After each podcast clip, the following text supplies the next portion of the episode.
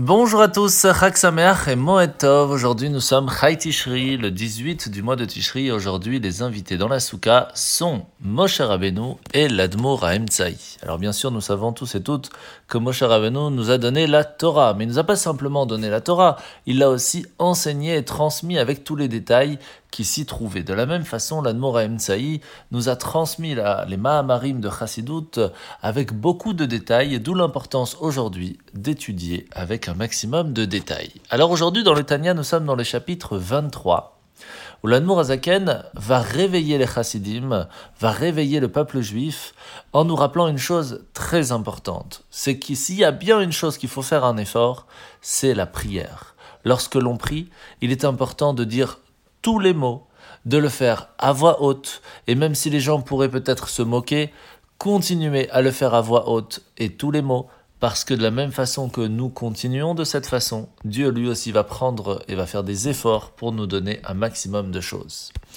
Les mitzvot de ce matin. Mitzvah négative depuis la 340 jusqu'à la 345. C'est l'interdiction de se marier avec sa tante, avec son oncle, avec euh, la femme de son oncle et inversement, avec la femme de son fils, donc avec sa belle-fille, avec son beau-fils, son gendre, ou même la sœur de sa femme. Alors nous sommes aujourd'hui dans la paracha de la semaine, paracha de Zot Abracha, où aujourd'hui nous voyons Moshe Rabbeinu qui va bénir la tribu de Yosef comme on l'a vu la semaine dernière, en affirmant que son territoire serait particulièrement fertile. Et de quelle façon? Eh bien cela va être dit d'une certaine façon assez intéressante. Puisse son territoire être béni par Dieu des délices du ciel, avec les délices produites par le ciel, aussi avec les délices que mûrit la lune, avec les délices éternelles des collines et les délices de la terre. Ça fait cinq délices. Pourquoi? Parce qu'en fait, chaque niveau dans la Torah, chaque niveau de son âme, on a à chaque fois cinq niveaux, cinq livres, cinq délices.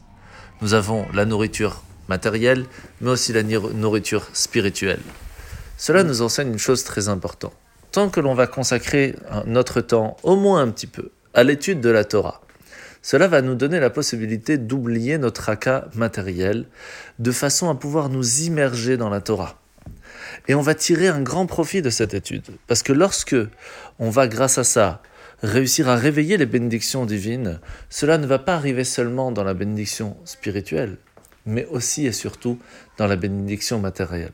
Donc prenez un temps de votre, euh, de, votre journée pour étudier un petit, un petit peu de Torah. Écoutez le petit mot Torah, transmettez-le à d'autres, car cela amène énormément de satisfaction dans tout.